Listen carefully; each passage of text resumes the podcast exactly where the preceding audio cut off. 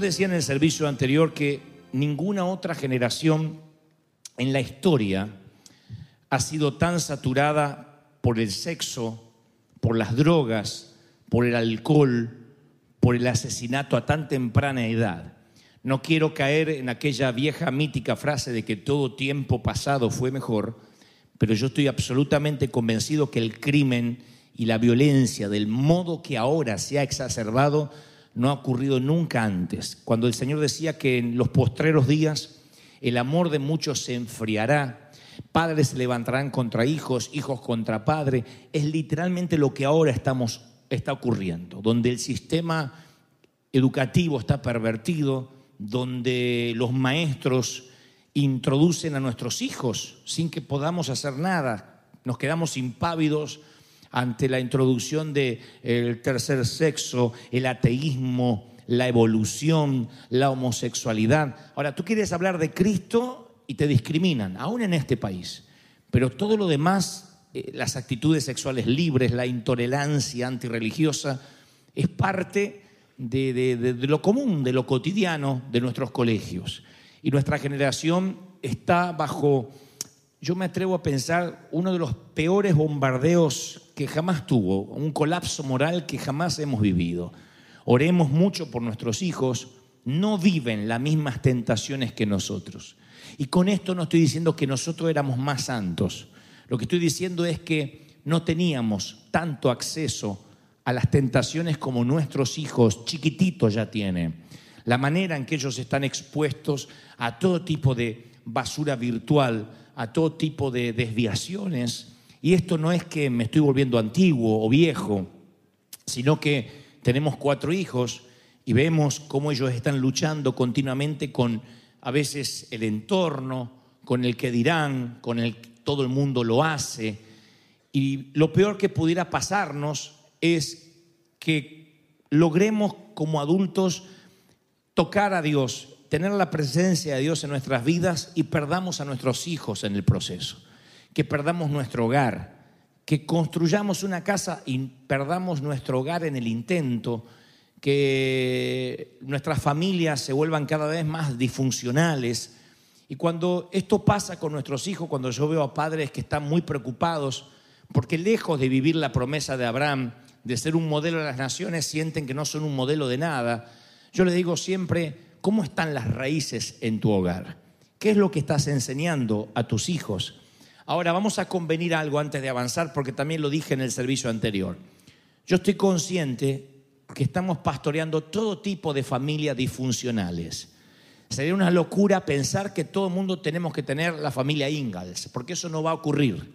Yo sé que hay aquí muchos divorciados, separados, viudos, mamis que crían a sus hijos solas, papis que crían a sus hijos solos.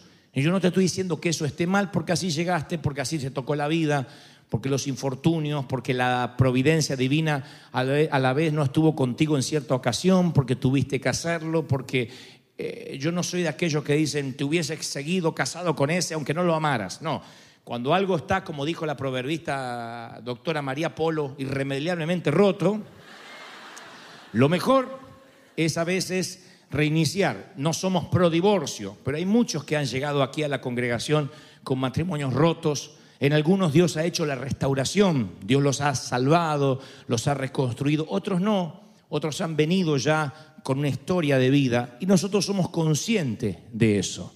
También mencionaba, y lo quiero volver a decir, eh, no somos una iglesia que condena a nadie, por mucho que esté involucrado en pecados, en una vida compleja. Si de pronto algún día tu hijo te dice, mira, mami, papi, yo soy homosexual, eh, siento atracción por el mismo sexo, no se te ocurra decirle, no le cuentes al pastor, no lo digas, no tienes que ir más a la iglesia, porque al contrario, somos un hospital, somos un sitio para gente rota, para gente necesitada. Este es el sitio que nosotros queremos que esté en la gente que tenga crisis. Ahora, el hogar es el sitio donde las raíces son sembradas. Entonces yo tengo que preguntarle a los padres, ¿tienes una carga renovada por tus hijos en estos días? Yo sé que hay mucha gente aquí que siente que Cristo no va a sus hogares. Mucha gente me lo ha dicho. Me dice, mira, en los negocios me van bien, eh, en la economía me va mejor, pero siento que mi casa es un desastre. Cada vez nos entendemos menos con mi mujer, con mi esposo. Eh, mis hijos, la relación cada vez es más distante, veo que el carácter de ellos no cambia, creo que Dios se olvidó de mi hijo, creo que Dios se olvidó de mi matrimonio. Y esto es no algo que pasa con los mundanos allá afuera, con esos idólatras que no tienen a Dios, no, esto pasa en las iglesias. Yo hablo con muchos pastores y me dicen a veces sorprendidos, uy, no sabes, entró un espíritu de, divorcio a la iglesia. Digo, no, no entró un espíritu de divorcio. A lo mejor recién se están sacando las caretas. A lo mejor recién dejaron de ser hipócritas y están contando lo que les pasa. Porque nosotros íbamos a iglesia donde no podías contar lo que te pasaba. Lo podías contar en cualquier lugar, menos en la iglesia, porque te liquidaban de un piedrazo.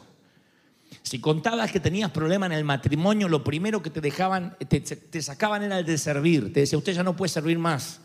Y a lo mejor eras sugier, eras el portero, eras el que limpiaba la iglesia, no te dejaban agarrar una escoba. Primero arregle su casa y después agarre la escoba. Esa era la manera en que nos trataban.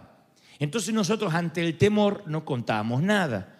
Todos poníamos una fachada de familia feliz. A nadie le pedíamos ayuda. Encima, los que tenían problemas se pensaban que ellos solos tenían problemas. No se atrevían a contárselo a nadie, porque decían, si yo se lo cuento a alguien, me va a juzgar. Va a decir, ¿cómo un hijo de Dios tiene problemas en la casa con los hijos? ¿Cómo tiene los hijos rebeldes y está sirviendo al Señor? ¿Cómo tiene problemas con la esposa si se supone que sirve al Señor? Entonces lo ocultábamos por años. Y lo que yo quiero, como digo siempre, es que este sea el sitio más auténtico del planeta, que este sea el sitio donde tú vengas y digas, yo estoy así, así y así, y quiero que me ayuden, que me bendigan, que me restauren, que me cubran, que me ayuden. Estamos para ayudarte. Ahora, hay un episodio bíblico que a mí siempre me llamó la atención desde que yo comencé a predicar a los muchachos allí en Argentina, jueces 2.7 Dice la palabra, el pueblo sirvió al Señor mientras vivieron Josué y los ancianos, los cuales ellos, oigan esto, habían visto las obras que el Señor había hecho por Israel. Pero un día se murió esa generación y surgieron sus hijos, otra generación que no conocía al Señor, que no conocía lo que Dios había hecho por Israel. Estos abandonaron al Señor, al Dios de sus padres, al Dios que los sacó de Egipto y siguieron otros dioses, dioses de los pueblos que los rodeaban, y los adoraron, provocando la ira del Señor. O sea, yo estoy pensando, es, es inaudito imaginar que los hijos de Israel, que vieron tantos milagros, se iban a perder. Uno diría, se pierde la tercera, la cuarta, la quinta generación allá por los nietos. No, los hijos de los que vieron los milagros era una generación que no conocía a Dios. Es como que dentro de 50 años tus hijos y los míos les importa un cuerno a la iglesia, no saben quién es Dios, no les importa venir a River Arena, la presencia de Dios es un chiste. Y ustedes dicen, ¿y qué pasó en el medio? ¿Cómo puede ser que los hijos de Josué, Josué que, que experimentó los milagros más grandiosos de Dios, el cruce, el cruce del Jordán, si vamos más para atrás, sus padres, el- los abuelos, el cruce del Mar Rojo, eh, la piedra que brotó agua, el maná que caía del cielo, y se levanta una generación que adora a los dioses ajenos, que el entorno los envuelve. ¿Quién es el culpable? Cuando ven esta historia, vamos a buscar un culpable. Dice la palabra, y se levantó una generación que no conocía al Dios de sus padres. Vamos a buscar un culpable. ¿Quién es? ¿Quién te parece que pudo haber sido el culpable? El autor intelectual de que haya toda una generación que no conozca al Dios de sus propios padres. ¿Quién es? ¿Satanás? ¿El culpable? Bueno, puede que sea el autor intelectual de esto, pero ¿quién es el culpable directo para que sus hijos no conozcan al Dios de los padres? ¿Dios? Dios tenía que haberse tomado el trabajo de hacerle otros milagros nuevos a los hijos para que los hijos crean como crecieron, creyeron los cabezones de los padres. ¿O eran los padres quienes debieron transmitir a sus hijos algo que no transmitieron y sus hijos dieron por sentado? Cuando nuestros hijos dan por sentado esto que ya tenemos e ignoran el desierto por el cual pasaste, el sacrificio que te costó tener lo que hoy tienes, se hacen unos petulantes, se transforman en unos en unas personas que se llevan el mundo por delante como si el mundo les debiera algo. Y lo peor de todo, fundamentalmente, personas que no conocen el Dios de los milagros. Personas que no saben lo que es el Dios de la siembra y el Dios de la cosecha. Una generación entera que no conocía a Dios. Yo no lo puedo creer. ¿Qué pasó con Josué? Tan ocupado estaba en conducir los ejércitos de Israel que se olvidó de enseñarle a sus hijos quién era el Dios de los ejércitos de los cuales él comandaba. ¿Puedo estar yo tan ocupado en predicarle a ustedes que mis hijos desprecien a Dios porque Dios de alguna forma sienten que les robó a sus padres y su padre nunca les dedicó tiempo a ellos? Podría pasar. Sería la peor tragedia que nos pueda ocurrir. Por eso el Señor en Deuteronomio dice, grábate en el corazón estas palabras que yo te mando hoy. Y escuche qué, como digo siempre, qué quirúrgico que es el Señor. Qué, mm, qué exigente que es a la hora de buscar las palabras porque no agrega ni quita una. Fíjense si esto no es maravilloso. Le dice a los padres, grábate en el corazón estas palabras que yo te mando hoy. Incúlcaselas continuamente, no a veces, continuamente a tus hijos. Háblale de estas palabras cuando estés en tu casa y cuando vayas por el camino. Cuando vayas por el camino no le pongas una movie, háblale. Cuando te acuestes y cuando te levantes, no te los quites de encima dándoles un iPad y que se queden cuatro horas ahí. Háblales. Atas esto a tu mano como un signo. Llévalas en tu frente como una marca. Y aquí habla de términos metafóricos. No es que el padre se iba a inscribir un tatú aquí, sino que la palabra de Dios esté para el hijo como si estuviera tatuado en la frente. Porque un hijo lo que lo impacta no es lo que el padre dice, sino lo que el padre hace, lo que la madre hace. El poder del ejemplo, la integridad, la entereza en tu frente. Escríbelas en los postes de tu casa y en los portones de tus ciudades. Tres disciplinas, dijo Dios, tema primario en la educación de los hijos. Rodearse de recordatorios e impartir la bendición. Dios dijo, tienes que hacerlo porque de otro modo se va a levantar una generación que no valora lo mismo que tú le das valor. Recuerden que los hijos conocen rápido el precio de todo, pero rara vez conocen el valor de algo. El precio es muy distinto al valor. El precio es lo que uno puede comprar más o menos en una tienda. El valor es aquello que no se puede cuantificar. Es el sacrificio. Son las horas que tú oraste, las horas que cuando tú sembraste y diezmaste en fe porque no tenías para comer. Algunos de nuestros hijos ni saben que algún día fuimos pobres, ni saben que algún día tuvimos que, algunos llegar como inmigrantes, eh, luchar a diario y desconocen y lo dan por sentado. No esperamos que ellos pasen lo mismo que nosotros. Pero Dios dice, no tienen que pasar lo mismo, tienen que saber que yo soy el Dios que saqué a sus padres de Egipto, tienen que saber que yo los saqué de la esclavitud. Noten, noten que Dios no dice, quiero que tus hijos también sean esclavos para que vivas lo que tú viviste. Él dice, solo recuérdales, diles, Coloca piedras a la orilla del Jordán para que cuando tus hijos te pregunten qué son, papi, tú les puedas contar la historia, que yo liberé las doce tribus y los pasé como por tierra seca. No dejes de contarle los milagros, que no den por sentado mi presencia. Pero hay algo que nos juega en contra y es ese entorno, esos dioses ajenos. Los dioses ajenos no es siempre necesariamente un ídolo del rock, un rockstar. A veces los ídolos tienen que ver con el entorno, con lo que la gente dice. Y uno tiene temor y el temor a veces te hace un padre represor, porque si no dejas tus temores se los vas a trasladar a tus hijos.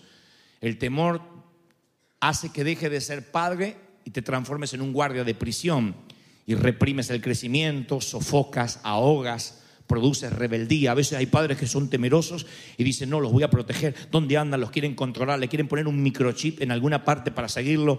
No, eso no es educar a, sus hijos, impartirles la bendición. Eso es un padre represor. Lo más probable es que provoque rebeldía. El chiquito se va a aguantar mientras es chiquito. Cuando sea más grande y no lo puedas amenazar con un chancletazo, se manda a mudar. También el temor te hace un padre permisivo. Porque están los que dicen, no, por temor a que el hijo no lo quiera o no ser cool, baja los límites. Porque llevamos la maleta, mis padres me pegaban, mis padres me castigaban, no quiero que él pase lo mismo. Y entonces bajamos los límites y hay hijos que hacen lo que quiere en la casa. Mi madre solía decir siempre, a mí no me importa si usted tiene 20, 30 o 52. Si usted vive bajo mi casa, este es mi techo y esto es un sacerdocio y acá mando yo. Acá no hay mayor ni menor de edad, decía la vieja, mientras que usted viva acá. En el momento me daba bronca. Pues yo tenía 20 años y decía, ¿qué me, está, me viene a decir lo que yo tengo que hacer? Ya soy grande. Y ella me decía, que usted tenga pelo en las patas no lo hace hombre, usted vive bajo mi techo. Hoy me doy cuenta que tal vez si no hubiesen sido así, yo no sé si estaría predicándole a ustedes esta mañana. Tal vez si hubiesen sido más permisivos, no sé dónde pudo haber devenido mi vida. Entonces hay padres o madres que el entorno estadounidense, el sistema americano es tan fuerte que yo lo he escuchado aquí en la congregación. Fue una de las primeras consejerías que dimos donde una madre decía, yo le digo a mi hija, si vas a tener sexo, llévate un condón, ponele preservativo, porque por lo menos no te quedas embarazada. Esa era la, esa era la, la permisividad de ella. O sea, sentía que de alguna forma de esa complicidad iba a salir algo bueno. No, no va a salir algo bueno. Tú tienes que enseñarle pureza, tú tienes que enseñarle santidad, no cómo cuidarse, sino decir, quiero que vivas en pureza porque estás en una casa donde hemos decidido vivir en pureza. Yo y mi casa serviremos a Jehová. ¿Estamos de acuerdo, sí o no? Ahora, cuando uno toma el control y dice, Señor, yo necesito saber que mis hijos están bien, lo más probable es que también te frustres en ocasiones. Y diga, yo no sé si puedo tener la bendición de Abraham de ser un modelo a las naciones. Entonces yo quiero hacer una salvedad antes de avanzar. Ningún papi tenemos la garantía que nuestros hijos van a hacer lo correcto. Ojalá esto fuera con la garantía como te dan los electrodomésticos o los televisores en Best Buy, que si se te rompe te lo cambian. No hay garantía.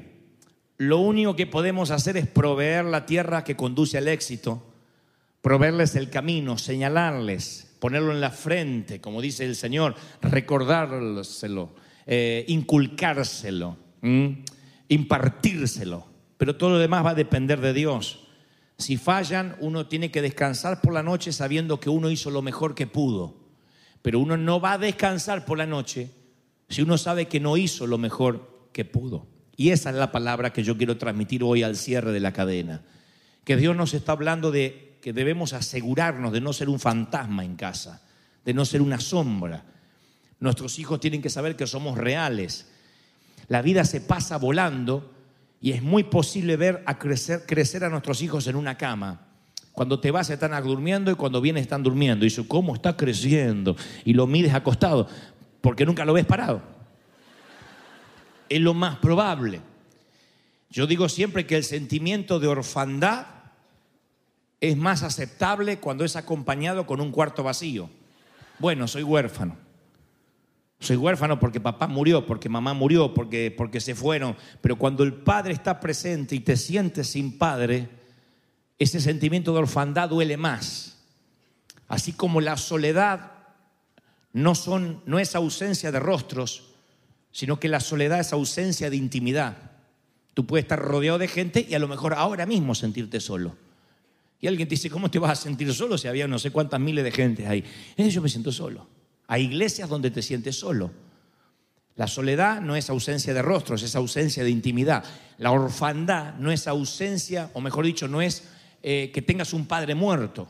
La orfandad es un padre vivo que vive para trabajar, para dar una casa que todos dan por sentado, para mantener autos que todos dan por sentado, y los hijos lo único que reclaman, y se lo digo porque yo soy hijo y tú eres hijo, y vas a estar de acuerdo cuando te lo diga, lo único que reclamamos se llama tiempo. Tiempo. No hay un hijo que quiera otra cosa. Yo no me acuerdo si de chiquito yo era rico, era pobre, yo no me puedo acordar. Yo lo que me acuerdo es que si empezaba a llover y se cortaba la luz, para mí era una fiesta, al revés de mis hijos que les agarra la, le agarra la abstinencia de wifi. Yo, cuando se cortaba la luz era una fiesta porque prendíamos vela y sacábamos juego de mesa.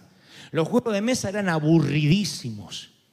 No eran unos juegos sofisticados, era mover una fichita con los daditos, ta, ta, ta, mueve cuatro casilleros. Pero lo que a mí me gustaba es que tenía mamá para mí. Hasta el viejo lo tenía para mí, que no sabía jugar pero tiraba los dados. Pero hasta el viejo lo tenía ahí. Entonces, yo recuerdo ese tiempo que a lo mejor mamá decía, hago unas, eh, se llama tortas fritas, que eran unas masas que mezclaba así con grasa. Ahí no había gluten free a ir a comer hasta reventar. Vamos que tengo más, a comer, a comer, a comer, llenos de azúcar. Pero lo que me acuerdo era el tiempo que vivíamos, el olor a esa comida, el calentador allí que tiraba más querosén que fuego, era- la intoxicación salías así, estaba Bob Marley parece, salía de casa.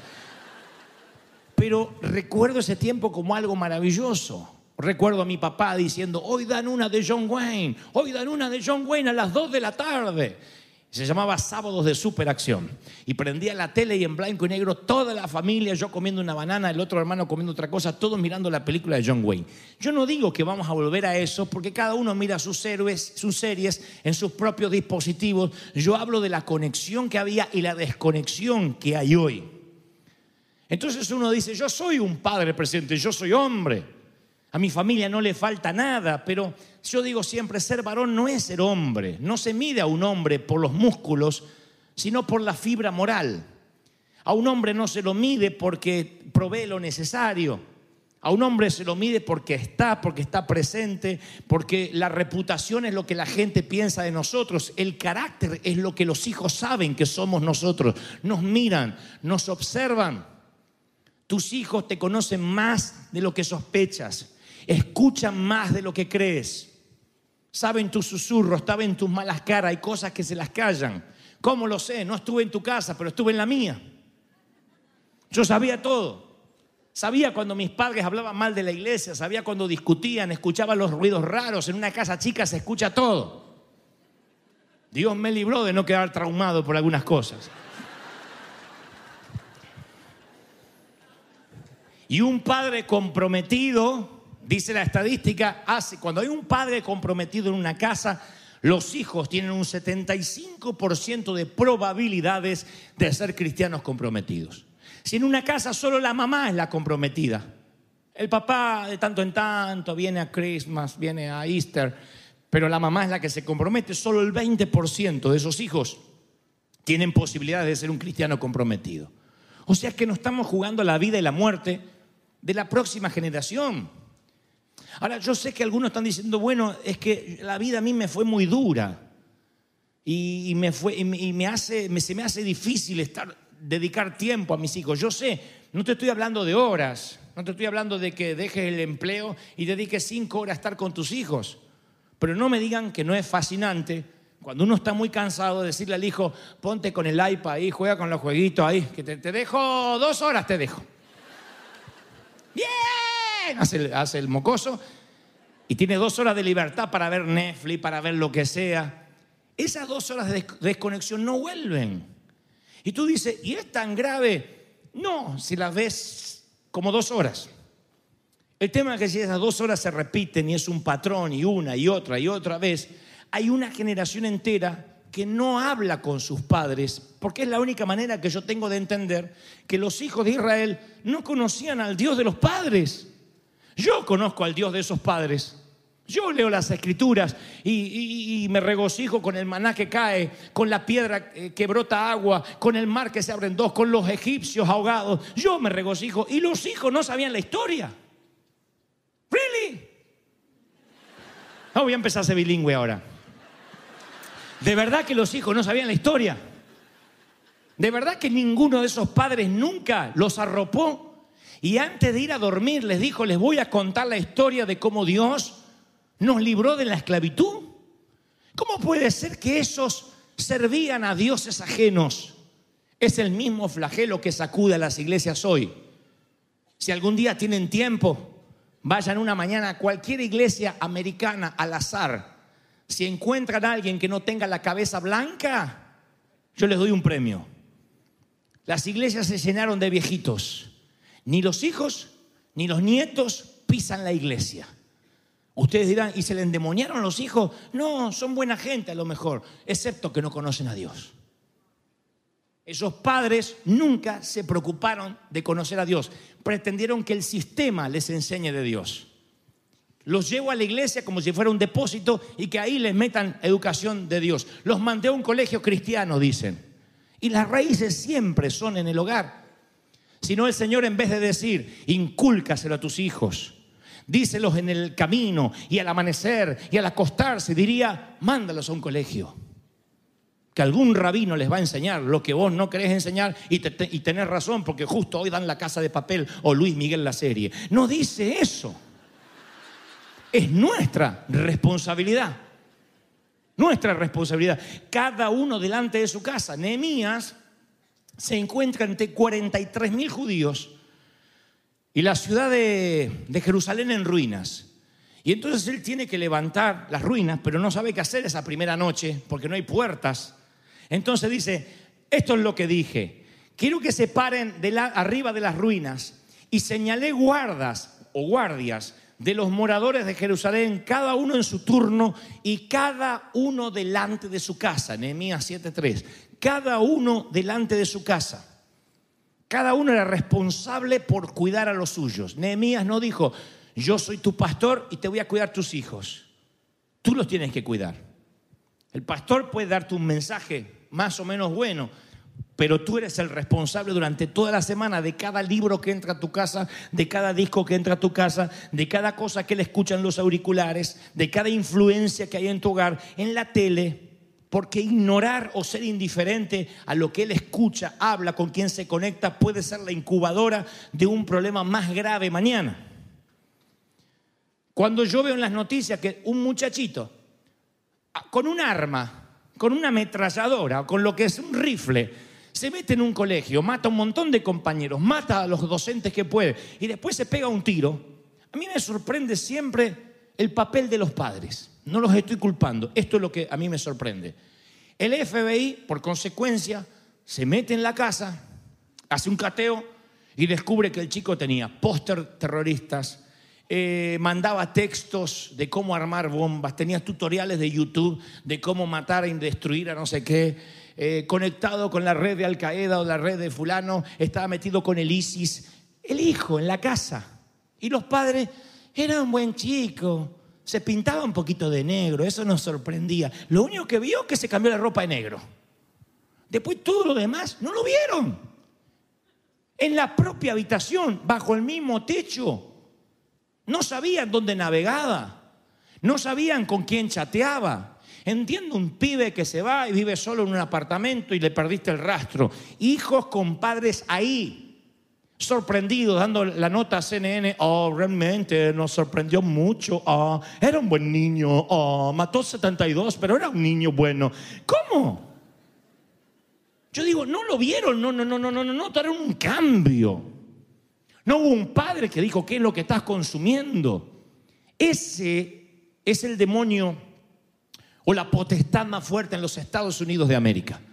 Se llama desconexión. Vives en la misma casa, llevas el mismo apellido, vienes a la misma iglesia y en la familia no se conocen. Lo sé, porque nuestras consejerías pastorales, cuando los hijos piden consejería, dicen, mi padre ni sueña que yo estoy metido en esto. Y cuando los padres piden consejería, dicen, mi esposa ni se imagina en lo que estoy metido. Cuando la mujer pide, dice, que no se entere mi marido, que no se enteren mis hijos. Y son cuatro, cinco, seis, siete desconocidos, mismo apellido, y no se conocen. La desconexión es lenta. De hecho, no tiene fecha de vencimiento. El sueño americano, si no está fundamentado en Dios, te termina separando, te termina divorciando, sí o sí. En un matrimonio te terminas distanciando. El verdadero desafío en este país no es el crédito, no es la casa, es no distanciarse.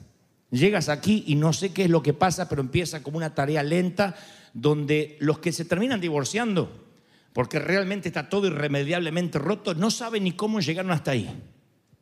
No saben. Dicen que cuando una mujer se divorcia, ya se divorció en su cabeza 10 años antes. Y cuando finalmente se lo comunica al cónyuge, no hay vuelta atrás. El esposo es el que más o menos da vuelta, va y viene, va y vuelta, es que no me lo esperaba, no me lo esperaba. Pero a veces ni se dan cuenta el distanciamiento, la desconexión. Imagínense si eso pasa de manera horizontal en una cama matrimonial, donde lo único que a veces hay es un poco de sexo. Imagínense lo que es para abajo con los hijos. No hay conexión, no se conocen. ¿Y el fulano llegó? Sí, ahí hay comida en la nevera que se enfríe, que se caliente. ¿Salió? No sé, no lo vi, debe estar en su habitación, está la puerta cerrada. Como si estuviera hablando un conserje de los huéspedes del hotel. ¿Salió el de la habitación 32? No, creo que está ahí, puso no molestar, así que no lo molesta hace tres días que no sale. Entonces la palabra, cuando Dios dice literalmente que los hijos no conocieran al Dios de los padres, esto me lleva a otra conclusión. Yo no creo que fue tan explícito como no conocían al Dios de los padres, no conocían a los padres. Porque si mis hijos me conocen a mí como padre, van a conocer a mi Dios. Porque de la abundancia de mi corazón habla la boca. Es imposible que no me conozcan, no conozcan a Dios y me conocen a mí. Imposible. Imposible. Si tú hablas conmigo, seguramente vas a conocer a Dios. Y no porque yo sea un alguien que ande orinando agua bendita por la vida, sino porque no tengo otra vida. Es lo que hago. Es lo que hago, inspirar, ministrar, predicar, servir, es lo que hago. Y si me conoces, conoces a mi Dios. Pero estos muchachos no conocían al Dios de sus padres. Yo creo que se desconectaron. Por alguna razón se desconectaron. Y yo no sé cómo uno se logra desconectar. Miren, estamos conscientes como pastores que hay muchos aquí que no tienen una familia funcional y eso no te hace ni más ni menos espiritual. Yo bendigo a los viudos, a las viudas, a los separados, a los divorciados, a los solteros, a los que están en, los que llegaron en concubinato, porque muchos están en proceso de arreglar su vida, otros no se han podido divorciar legalmente. Yo no estoy diciendo que aquí todo el mundo tiene que ser eh, la, la casa de la pradera, los Charles Ingalls. Estamos conscientes de eso. El gran tema es cómo vas a pararte en tu hogar, sea que tu hogar esté formado como sea que esté formado. ¿Cómo vas a pararte en tu hogar?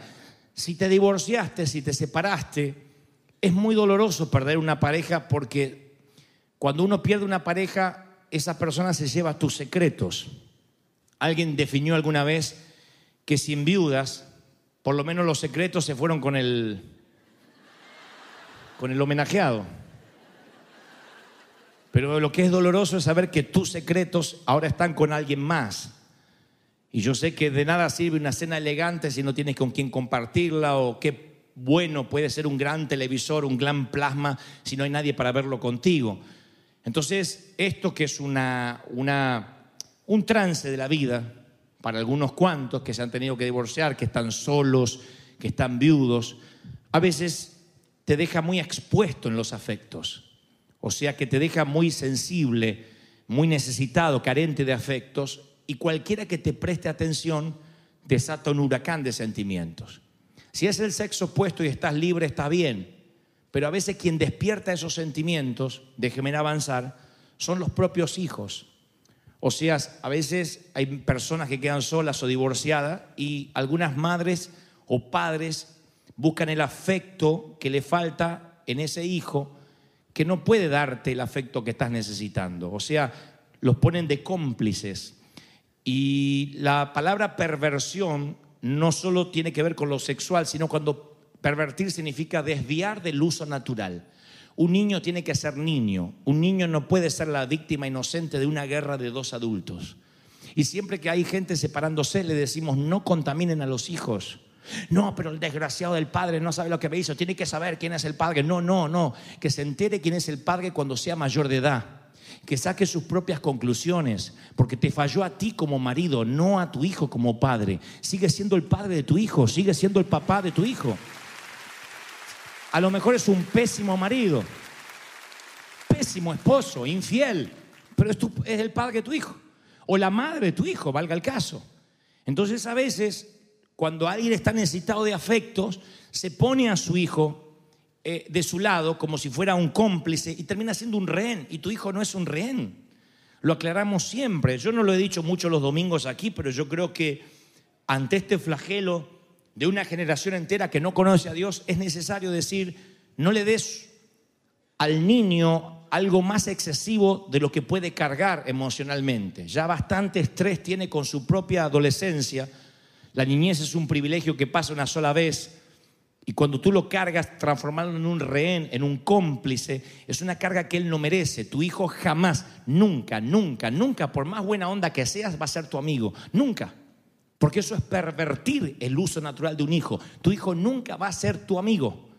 Tu hijo, tu hija nunca va a ser tu amiga, va a ser tu hija. Puede ser tu compinche, puede ser que tú, tú estés amafiada con tu hija y la pases bien, pero nunca va a ser tu amiga, va a ser tu hija y nunca dejarás de ser responsable por esa hija que un día Dios te prestó para que críes, para que la pongas en la sociedad y para que sea una mujer de bien o un hombre de bien. ¿Estoy siendo claro en esto, sí o no? Entonces, pase lo que pase, te pelees o discutes, discutas, recuerda que cualquier pareja puede arreglar cualquier problema puertas para adentro en la habitación. Mi vieja, sin ser una proverbista, decía, los matrimonios se pelean y después se arreglan en la cama y los demás, afuera no estamos ni, ni invitados ahí. Y es verdad.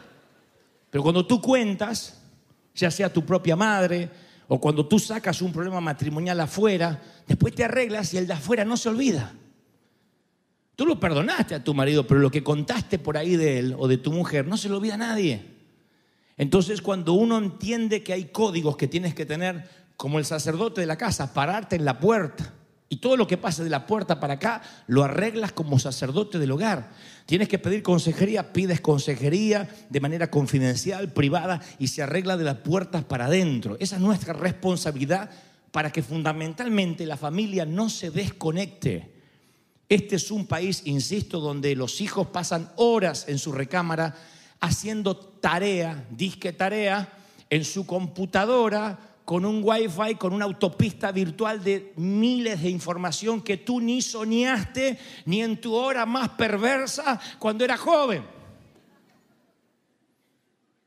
No tienes la menor idea lo que tus hijos ya vieron, no tienes la menor idea, no lo que van a ver. Y no digas, ay, no, mi hijo no está cubierto, no, mi hijo es muy santo. Tú, abuela, no tienes la menor idea lo que vieron. No lo sabes. Pero como pastor de los jóvenes te lo digo, tú no tienes la menor idea de lo que ya vieron. Vieron mucho más de lo que tú viste en tu propia vida sexual. Ya lo vieron en una pantalla. Es imposible que no lo vean. Y si me dice, no, le puse un filtro, olvídalo. Ya lo vio en el celular de un amigo, alguien se lo mandó, recibió fotografías, hay una imagen gráfica que se metió primero y después vino otra y otra, ya lo vieron. ¿Qué vamos a hacer? Ese es el problema. No, esto no pasa, esto no pasa, esto no pasa, esto no pasa, mm, esto no pasa, esto no pasa. No, no vamos a practicar yoga. Hay que decir, esto está pasando. ¿Qué vamos a hacer? Yo tengo una respuesta. La iglesia no puede hacer el trabajo. Yo como pastor no puedo hacer el trabajo. No puedo. Te hayas divorciado, no te hayas divorciado, eh, tengas una familia funcional, los críes sola, no lo puedes traer a la iglesia y que el pastor o el líder de jóvenes arregle a tu hijo. No va a pasar. Porque la presión es tanta durante la semana Es tanta el entorno que lo envuelve, los dioses ajenos, que lo único que va a sostener a tu hijo son las raíces de tu hogar, de tu casa, de tu hogar. River Shore no sostendrá tu familia, la va a sostener tu casa. Alguien tiene que decir, Señor, tú estás hablando conmigo hoy, tu casa. Yo no le puedo echar la culpa a nadie, es mi casa y es la tuya. Cuando se te esa responsabilidad te viene a la mente, dice, "Wow, entonces ¿cómo puedo hacer frente?" Yo muchas veces oro aquí por los niños cuando los presentamos, cuando los bendecimos. Y te confieso, muchas veces cuando yo oro por ellos, digo, Señor, los cubro, los rodeo, siempre me pregunto, Señor, ¿cuántos de estos, si tú no vienes antes, serán adultos y se perderán en las garras del diablo porque sus padres descuidarán la atmósfera espiritual del hogar? Bendecirlos es un símbolo. Después que te queda toda una tarea de mínimo 20 años. Eso es como cuando nos multiplicamos en la iglesia. Hay gente que dice, yo ya traje un alma nueva, ya está, la dejé ahí. ¿Qué mamá fue, parió un hijo y lo dejó en la nurse? Le dijo, ¿qué? ¿Había que traerlo? Después nos queda la tarea de alimentarlo, de solidificarlo, de que metabolice los alimentos. Y los hijos son eso, es una tarea diaria. Debe- no les voy a dar cátedra yo de cómo ser padres, porque aquí hay padres de todas las edades, pero un hijo cuando tiene 3, 4, 5 años tiene ciertas necesidades que no son las mismas de los 10, de los 15, de los 20, de los 25, y va cambiando el desafío.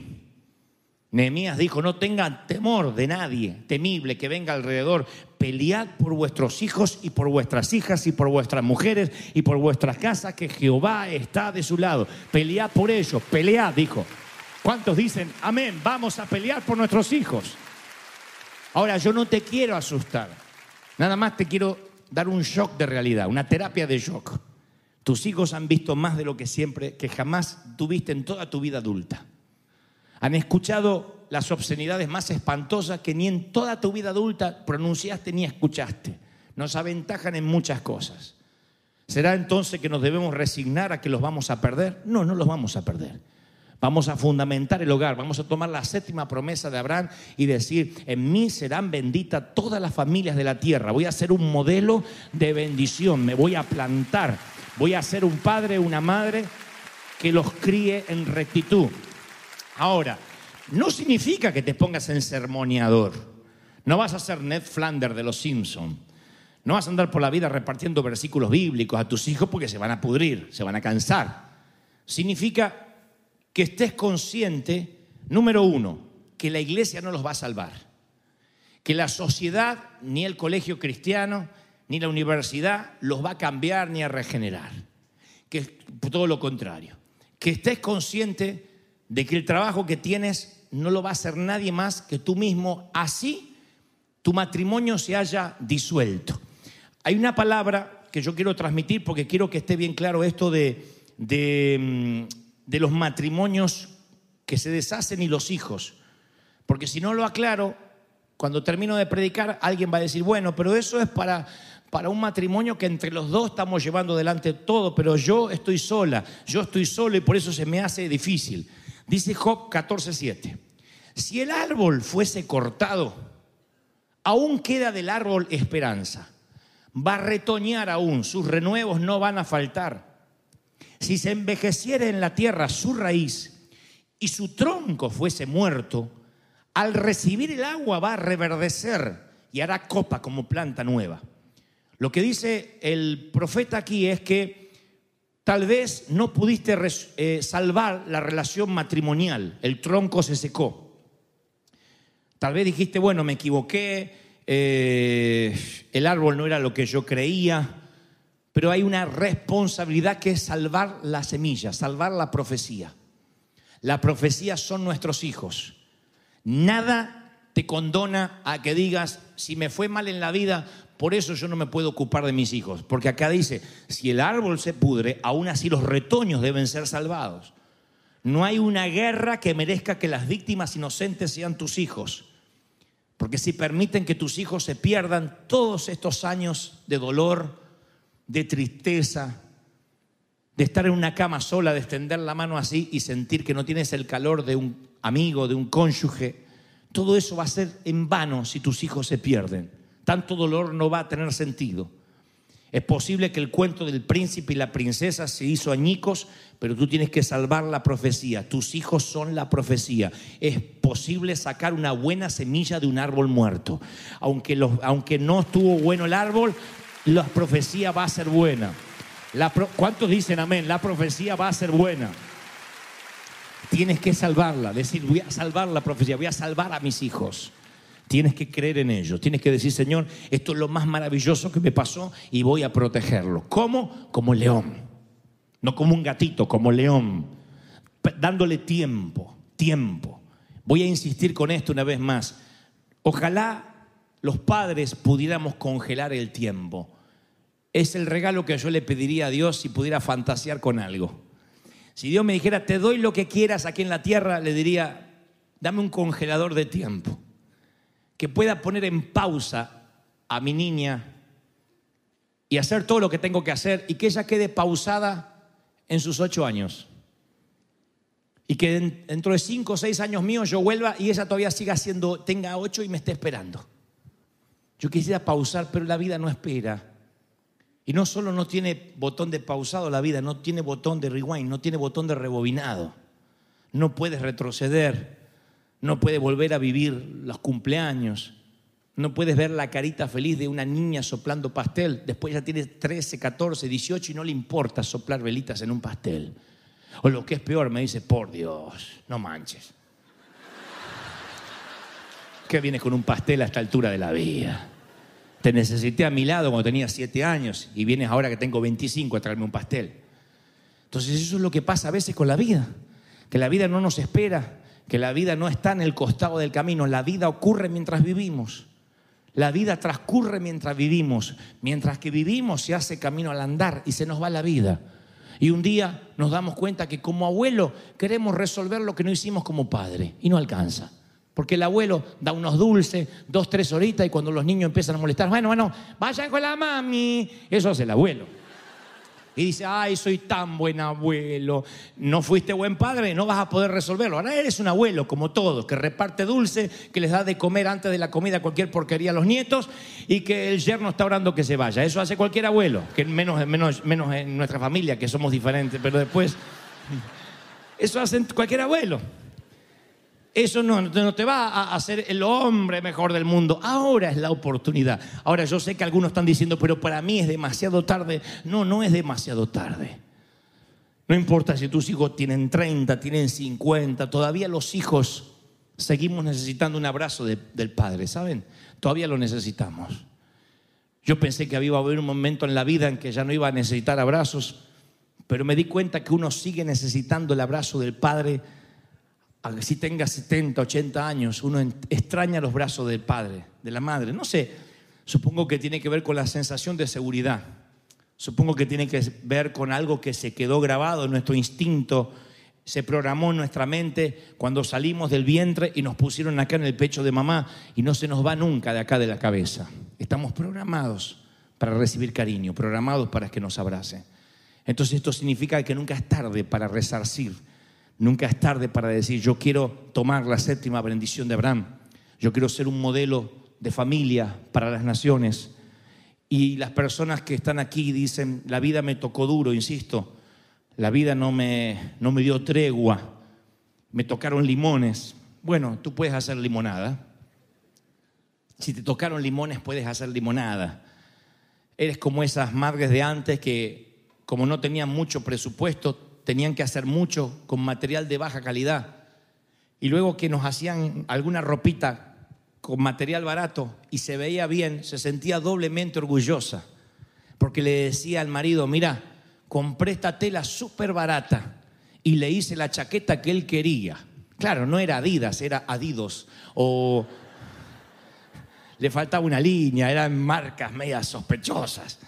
Pero hacían con un cariño porque con material de baja calidad habían puesto algo lindo. Y así es cuando has criado un hijo con mucho esfuerzo, que a lo mejor no tuviste todas las herramientas, todo lo académico a tu alrededor, toda la capacidad que hubieses querido tener, pero hasta donde te da la cabeza dices, con lo que tenía, Yo logré poner algo bueno en la sociedad. Con lo que tenía yo me esforcé. ¿Cometiste un montón de errores? Claro que sí. Ya te profetizo, los cometiste. ¿Por qué? Porque eres padre, porque soy padre. Porque los padres metemos la pata. Porque cuando aprendemos a ser padres, ya nos tenemos que morir. Entonces todos cometemos errores. Si hay acá un padre y dice, yo soy perfecto, ese es tu error, creerte perfecto. Porque todos cometemos errores. Y no vamos a ser nunca los padres que ellos quisieron tener. Pero por lo menos yo quiero llegar a mi cama a la noche, viejito, sabiendo que tuve en mi frente en mis brazos, en los dinteles de la puerta, en los dinteles de la ventana, la palabra de Dios que se los inculqué, que digan el viejo, la vieja amaban a Dios. Ellos seguían al Señor. A veces el viejo no tenía ni voz, estaba cansado y seguía sirviendo al Señor. Nunca vi a mi papá renegando por servir, nunca lo vi sufriendo por diezmar, nunca lo vi hablando mal de los hermanos, nunca lo vi criticando. Eso los va a impactar para que ellos tengan una vuelta menos que correr, para que ellos sepan que tienen un ejemplo. Si que Dios te habló esta mañana, si dices Dios está hablando conmigo, vamos rápido, ponte de pie, ponte de pie rápido, rápido, rápido.